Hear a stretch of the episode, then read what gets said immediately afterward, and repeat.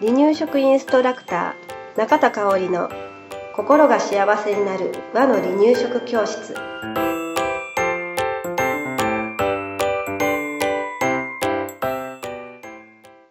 第93回です。番組アシスタントの山本智子です。よろしくお願いします。はい今日もよろしくお願いしますはい。はい、えー、今日はね、えー前回に引き続き、うん離乳食のメニューを考えるのが大変ということで、食材うん。にちょっとえー注目してみたいと思います。食材の選び方がわからないと。今ね、ほんとスーパー行ったら、いろんいなろいろあるね。食べ物が置いてますよね。まあ野菜、うん。魚、うん。肉うん、卵、乳製品っていうような定番もあり、はい。それ以外うのん。加工食品もあり、ね、ん。赤ちゃんがん。どの食材を食べられる、食品を食べられるのかっていうのを、うん。親がね、見極めていかなきゃいけないっていうのでね、なかなか難しいなって私も感じるんですよね。うん。うん。うん、そんな時にね、まあ、これをちょっと着目してもらったらいいんじゃないかなっていうことがありますので、はいえーお話ししていきたいと思います。はい。うん。でね、まず食材を選ぶ時うん。に考えていただきたいのが、うん。これって赤ちゃん食べられるのかな？うん。うん。っていう疑問からね、うん。始めてね。そうそうそうそう、ん赤ちゃん食べていいのかな、うん。うん。ってうん。確かも。そこで一度立ち止まうんうん。うん、そういうことですね。はい。うん。まあ、例えば離乳食初期から食べられる人参、うん。大うん根、玉ねぎとかね、うん。じゃがいもとかそういうようなお野菜はい。は、まあ、きっとおそらく食べられるだろうというので買っていたらいいと思うんですけれど、うん。まあ、うーん、そうですね、加工品だったりとか、ちょっと、アボカドとか。あアボカドとか、そうそう、加工品じゃなくてもね、ねパイナップルとかそそう、大丈夫なのかなっていう時に、一旦立ち止まって考えるっていうところを、えー考えていただければいいのかなっていうのが一つなんですね。で、で、でも、その一旦立ち止まる時の目安って何なんだろううん。って、それも難しいよ難しいでね。うん。その時にね、まあうん見極めてもらいたい一つに、はい。食物アレルギー表示義務うんうんだったり、表示の推奨の食品じゃないかっていうところを見るのも一つの、うん。うん、参考例かなと思うんですね。ただまあこれはね、うん。えー必ず食べてはいけないものにはならないうんうんんうん。だけれど、はい。食べる時にまあ気をつけてうん。もらったらいいのかなと思います。あの、はい食べて欲しくないものも中にはあるんだけれどね。はで、表示義務っていうのが7品目あります。はい。エビ、カニ、小麦、そば、卵う、ん。乳製品ね、うん乳、落花生うんうんっていうことになります。うん。はい。うん。で、そうやな、うんこの中で赤ちゃんがうん。アレルギーがない子よ。うんない子が食べられるものって言ったら、うん。小麦、うん。卵、うん。乳製品うん。うん。ぐらいに離乳食期はとどめてた方が私は安心かなと思います。はい。で、これもね、うん。えーその時期に合わせて食べさせてあげてください。食べられる時期がそれぞれ違いますので、それはちゃんとあのお母さんが調べて、うん。えー食べさせてあげたらいいかなと思います。はい。それから表示推奨の20品目っていうものもあります。はい。えーアワビ、うん。イカ、うん。イクラ、オレンジ、カシューナッツ、うん。キウイフルーツ、牛肉、くるみ、ごま、鮭、うん。サバ、大豆、鶏肉、バナナ、豚肉、松茸、うん。桃、山芋、リンゴ、ゼラチン。とねたくさんありますねお肉、お肉がお肉が入っね、てるんだ。そうそう、鶏肉、豚肉、牛肉と入ってるんですよね。うん。で、この中で赤ちゃん食べられるもの、離はい。乳食期に食べられるものって言ったら、オレンジ、うん。キウイフルーツ、はい牛肉、うん。ごま、ごまはすりごまにしてくださいね。はい。で、鮭。うん。サバもまあ、幼児期に近いぐらいからうん OK かなって感じかな。大豆、うん。で鶏肉、バナナ、うん。豚肉、うん。松茸な。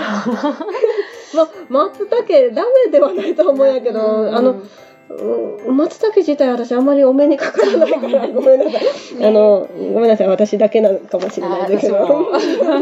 赤ちゃんいる時に迷った記憶が迷ったら赤ちゃんに食べさせようと思ったことがまずないんですけれど、ねうんまあちょっと松茸か。うん。うんうん。で、桃。うんうんで、山芋も、あまああの、離乳食の後半ですね。うんはい離乳食完了期に入ってからの方がいいと思います。はい。で、リンゴ。うんうんで、ゼラチンはあかんことはないけれど、うんうんうんまあ三角って感じですかね。うんうんはいな。るほうん。ということでど。ね、はい。えー食べられるんだけれど、食べるときは、うんえーちょっと気をつけてねっていうものがこういったものです。はい。これね、あの、この間私、自分自身で体験したのがサバなんですね。はい。うん。あの、すごく疲れてる時うにん、焼きサバを、塩サバをね、焼いてね、食べたんですよ。うんそしたらもう、腕と足、うん。太ももに、すっごいブツブツがブワーって出て、それが全然引かなかった。何日引かなかったかな ?1 週間ぐらいかかったんですかね。うん。で、おそらうくんサバだろうと。自己判断ですよ。お医者さんには言ったんだけど、あのーお医者さんでは、うんあれなんて言われたんかな、私。あれ、アレルギー反応やとは言われたんですけれど、で、ジンマシンや言うて、はい。で、お薬だけもらって、うん。飲んだら、まあ、引いてきたんだけれど、うんまあ、それです、血液検査とかしたりはしてないんだけれどね、うんはい。えー本当に疲れた時って、うん。普段出ない食べ物にも出たりするんだよね。うで、それからサバが怖くて食べられなかったんだけど、はい4ヶ月経った今、うんうんうん。あのー今ね、実は3月、うん、初めにこの収録をしてるんですけれど、うん。サバって美味しい時期じゃないですか。あの、もうだんだんあれだけど、うんうん寒い時期美味しい時期なのに、うん食べられへんのが悔しくて、チャレンジしてみたらうん食べれたんですうんね。大丈夫。大丈夫やって。それから2回食べたんだけど、そうそう。だから、あのー体調のいい時に食べさせてあげるっていうのも大事なポイントなのかなって、はい。大人でもそうだから、えーましてや、ね、内臓機能が未発達の赤ちゃんは、えーね、もうちょっと反応してしまうこともあるかもしれないのでね、ううんん、あの体調のいい時にこれらの食材は初めて与えるはい。ということを心がけてあげてください。はい。ね。はい。で、もう一つのポイントです。アレルギー表示のもう以外にもう一つね。加工食品の見極め方ですよね。うんうん。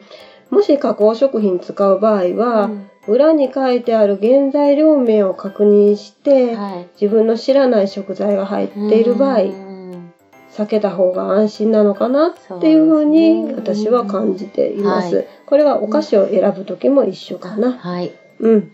ね。